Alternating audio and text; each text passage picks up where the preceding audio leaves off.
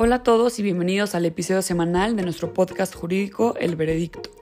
Hoy tenemos una invitada especial, su nombre es Ivana Traba y es estudiante de Derecho de la Universidad Iberoamericana, que a diferencia de muchos que han aprovechado la pandemia para hacer ejercicio o aprender algo nuevo, ella se ha preocupado por una población en riesgo que son los pueblos indígenas.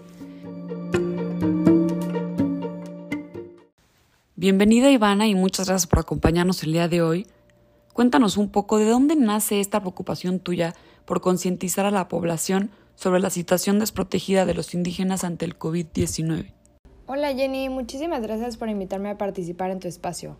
Mira, la preocupación de concientizar ante este gran problema es que las tasas de mortalidad que se están presentando en estas comunidades son mucho mayores que las que se están presentando a nivel nacional. México ahorita aproximadamente está presentando una tasa de mortalidad del 10% de todos los casos que se han confirmado positivos y en comparación la tasa de mortalidad que se está presentando entre los pueblos indígenas y diversas comunidades rurales es del 14%. Tenemos la responsabilidad como sociedad de ver que nuestros pueblos originarios estén protegidos e informados.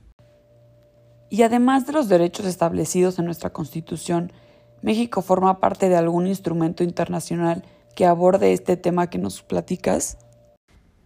Sí, claro, México forma parte de diversos convenios y tratados a nivel internacional sobre estos temas.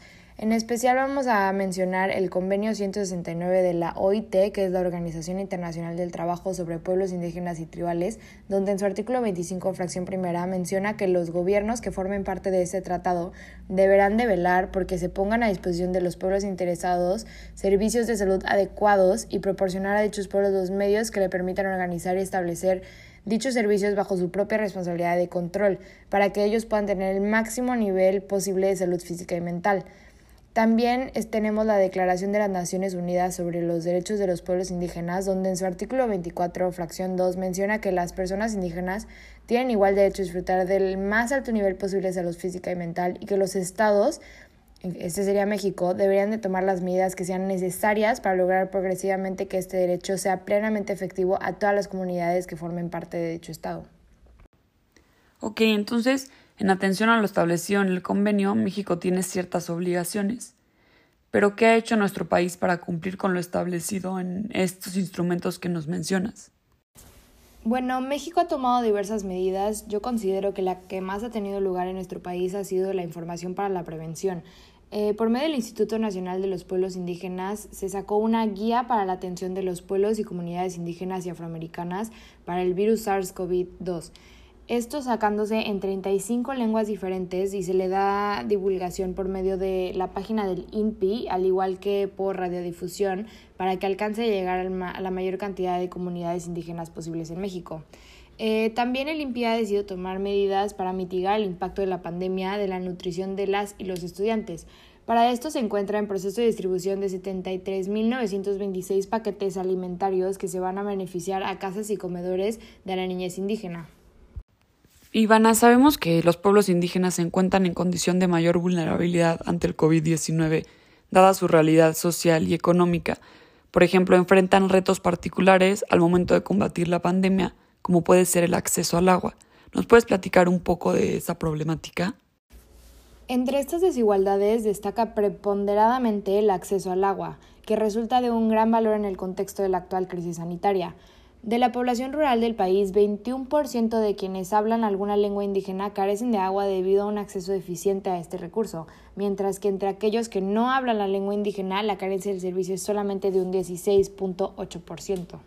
Entonces, ¿consideras que México ha hecho lo correspondiente para cumplir con lo establecido en dichos instrumentos? Porque claro que es verdad que se han tomado ciertas medidas como las que ya nos platicaste, la publicación de la guía para la atención de los pueblos, o por ejemplo vemos en la página del Instituto Nacional de Pueblos Indígenas ciertos videos en diferentes lenguas como el náhuatl que explican las medidas de higiene y prevención, etc. Pero ¿tú crees que esto es suficiente o cómo se ha traducido a la realidad? En el tema de la información de prevención, yo considero que el gobierno sí ha hecho lo correcto en sacar información en las 35 lenguas diferentes y distribuirlo no solo por Internet, sino también por radiodifusión y por las oficinas locales en diferentes comunidades del país. También han unido fuerzas con la Conagua para que en medio de la pandemia el suministro de agua, que es indispensable, sea constante y bueno hacia dichas comunidades. Sin embargo, creemos que el gobierno está fallando en la cantidad de pruebas de COVID-19 que se han realizado en estas zonas. Sabemos que las pruebas no han sido lo más óptimo, pero la falta de estas en las comunidades hace que la tasa de mortalidad sea mayor y más difícil de frenar. Tenemos datos que hasta el 21 de septiembre de este año se conocen 10.300 casos positivos en las comunidades, en su mayoría en estados como Yucatán, Oaxaca, San Luis Potosí, entre otros, con un total de 1.494 defunciones.